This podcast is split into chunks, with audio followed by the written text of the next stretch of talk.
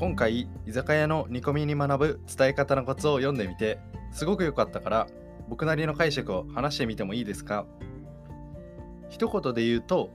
伝えるテーマを一つ決めてこの4つを試してみようなんだって全部に全部通用するわけではないかもしれないけどコツとしてはすごく分かりやすかったしこれ一つ理解しておくだけでもこれからちょっとした喋りの時はうまく使えると思うから是非今日学んでみてね。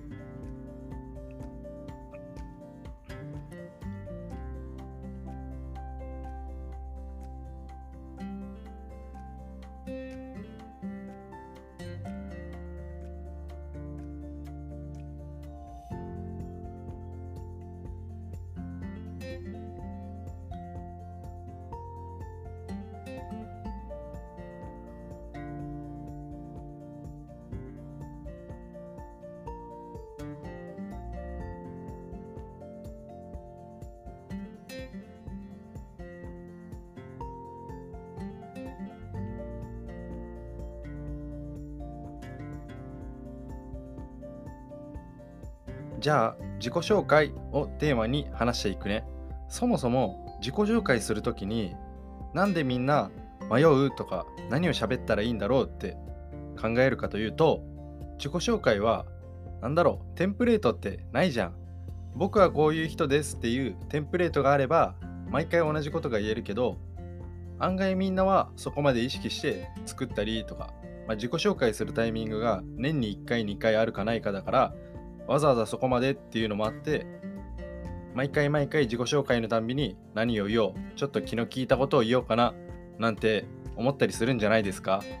それに場合によっては1分話してみてもしくは30秒5分で場合によっても違うし内容もわからない。だから自己紹介でてんやわんやするとか緊張するっていう人が多いんじゃないのかな。でそこで登場するんがさっき話した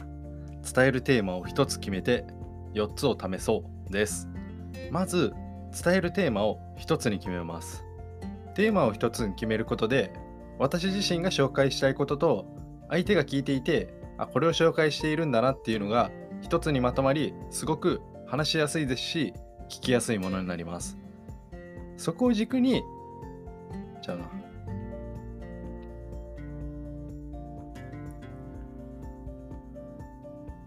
だからそのテーマを軸に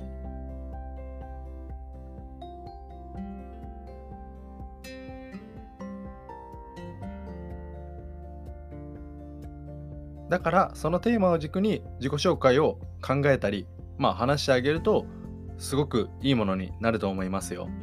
じゃあその4つを試してみようの4つが何かというと1つ目が深掘り2つ目が広げる3つ目がストーリー。4つ目が見た目です。まずは1つのテーマを決め先ほどの4つの方法で伝え方を考えてみます。その中で、まあ、場合によって使い分けてあげたり自分の中で納得いくものだけを紹介に回す。そういう風にしてあげたらいいんじゃないかなって思います。じゃあせっかくなので自己紹介の中でもビジュアルをテーマに深掘りの方法で一つ伝え方の例を作ってみるとうーん。僕で言えば普段の日常からお風呂上がりの肌だったり髪の毛はこだわりますし体調管理体重管理も自分自身こだわりを持ってやっているのでこだわりを持った日々の積み重ねの上出来上がっているビジュアルです。っていうまあ自己紹介もあるかもしれないし広げるっていう方法で伝え方を考えてみると身長174センチ体重55キロなのですごくスーツがフィットしてスラッとかっこよく映ります。とか。まあさっきも言ったような身長体重なので外見はすごく細長いっていうかひょろ長い感じで、まあ、だからこそスーツのようなビシッとした服や張りのある素材がすごく似合うビジュアルになってます。もういけそうですね。でまあこの例についてはちょっと思いつかないけどまあ僕自身のこのビジュアルがあったからこそ過去にこうこうこういうストーリーがありましたよなんてそういう、まあ、伝え方っていうか自己紹介も作れるんじゃないかなって思いますね。で今回はビジュアルっていうテーマの例とまあ何個か試しで考えてみたんだけど最初も言ったように自己紹介って、まあ、聞く人数とか場面時間とか目的も違うじゃないですか。ただの紹介したい人もただの紹介だけの人もいれば完全にビジネスとして自分自身を宣伝とか売りに出るための紹介もあるわけでまあ人それぞれだし場面それぞれでハマるピースの形が違うじゃないですかパズルの。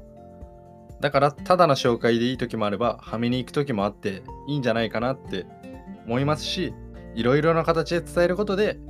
ま、何かが相手に伝わる刺さるそういう捉え方でいいんじゃないかなって思います、まあ、今回はあくまでも伝え方のコツっていうことで一つのテーマに絞って4つ試してみた中で何か選んでみるといいんじゃないかなそういう話でした。では最後に Q&A いくとどうやってまず実践したらいいんですか？がクエスチョンでアンサーが伝えるテーマを1つ決めてこの4つを試してみよう。でした。